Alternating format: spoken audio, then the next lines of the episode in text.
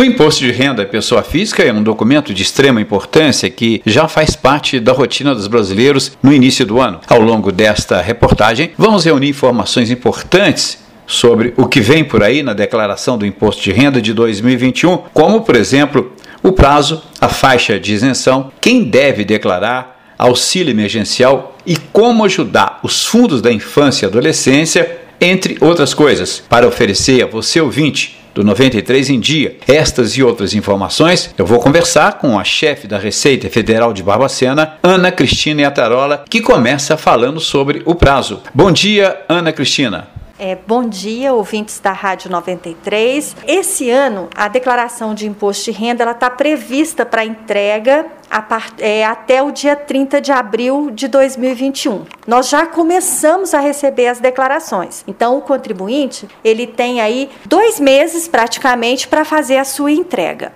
Esse ano não está previsto o adiamento como ocorreu no ano passado em função da pandemia, que o ano passado nós prorrogamos o prazo de entrega.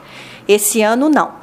Está previsto para o dia 30 de abril, agora, né, desse ano. Com relação à multa, caso não seja cumprido o que a Receita estipula. Quem entregar a declaração a partir de 30 de abril, ele está sujeito a uma multa pelo atraso na entrega. Essa multa ela é de 1% do imposto de renda devido, sendo de no mínimo R$ 165,74. Então é bom entregar dentro do prazo. Temos dois meses, é um prazo suficiente para todo mundo né, cumprir a sua obrigação e não ter que recolher multas depois.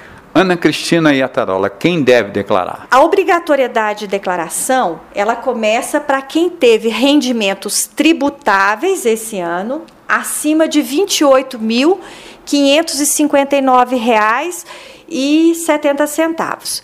Rendimento tributável, o que, que é? É o que a pessoa recebeu durante o ano de salário, é o que ela recebeu como profissional liberal, é o que ela recebeu de aposentadoria, é o que recebeu de aluguel, é o que recebeu de pensão, que o pessoal que recebe pensão são muito os que não os que esquecem efetivamente de fazer a declaração. Então, quem teve rendimentos tributáveis acima de R$ 28.559,70 devem fazer a declaração e aqueles que tiveram rendimentos isentos também, né, ou tributados exclusivamente na fonte, superior a 40 mil, ou aquelas pessoas que têm, independente de rendimento, mas se tiverem patrimônio acima de 300 mil, eles são obrigados a declarar. Este ano nós temos o auxílio emergencial. É uma novidade que nós temos na declaração desse ano. Quem recebeu auxílio emergencial é rendimento tributável. Então, quem recebeu auxílio emergencial e teve outros rendimentos tributáveis acima de R$ 22.847,76 no ano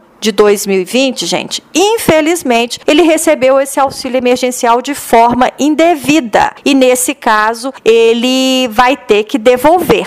Quem teve rendimentos junto com o auxílio emergencial abaixo desse valor tem que fazer a declaração. E essas informações, gente, elas vão estar disponíveis ao contribuinte no site do governo federal, lá no gov.br/cidadania. As pessoas têm noção, condições de retirar o que receber recebeu de auxílios emergenciais para poder fazer essa declaração de imposto de renda. Ana, eu queria que você falasse também sobre a forma de apresentação. A declaração de imposto de renda, ela é entregue 100% em meio digital. Nós não temos declaração em papel, mas as pessoas podem apresentar pelo aplicativo que ela pode baixar no celular dela. Ela tem a opção de fazer a declaração online ou através do programa baixado do site da Receita Federal, baixa, preenche e transmite a declaração. Então são essas as formas. Com relação à restituição. Esse ano está previsto é, os lotes de restituições que vão ser pagos a partir de maio desse ano. Então vão ser cinco lotes: maio, junho, julho, agosto e setembro, para aquelas pessoas que não tiverem a declaração retida em malha. O contribuinte pode contribuir de alguma forma com alguma instituição? A declaração de imposto de renda, gente, ela permite que a pessoa faça uma parte da doação, do imposto que ela teve retido na fonte ou do imposto que ela tem ainda a pagar para o fisco, é fazer uma doação para os fundos da infância e da adolescência ou do idoso. Isso é muito bacana, porque é uma gestão democrática do dinheiro público. Então é como se eu estivesse falando assim: "Ô União, parte desse dinheiro que eu estou pagando, eu quero que seja revertida para o município". E a declaração ela permite isso. Então até 3% do imposto devido, eu posso fazer essa doação. Então tem um campo lá na declaração onde a gente preenche essa essa doação. Com relação ao atendimento da Receita Federal, especialmente nesse período de pandemia? É, durante esse período da pandemia, a gente não está com o atendimento ao público de forma normal. Então, aqui na agência, a gente recebe os pedidos pelos correios ou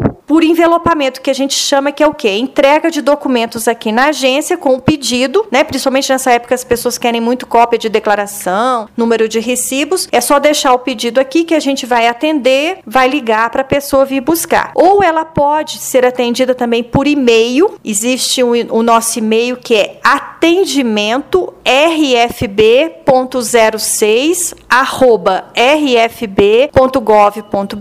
Temos o atendimento através de chat dentro do site da Receita Federal e o nosso atendimento virtual dentro do portal ECAC. Confirmando então o e-mail para que você possa tirar suas dúvidas. Anote aí: atendimento rfb.06 arroba rfb.gov.br.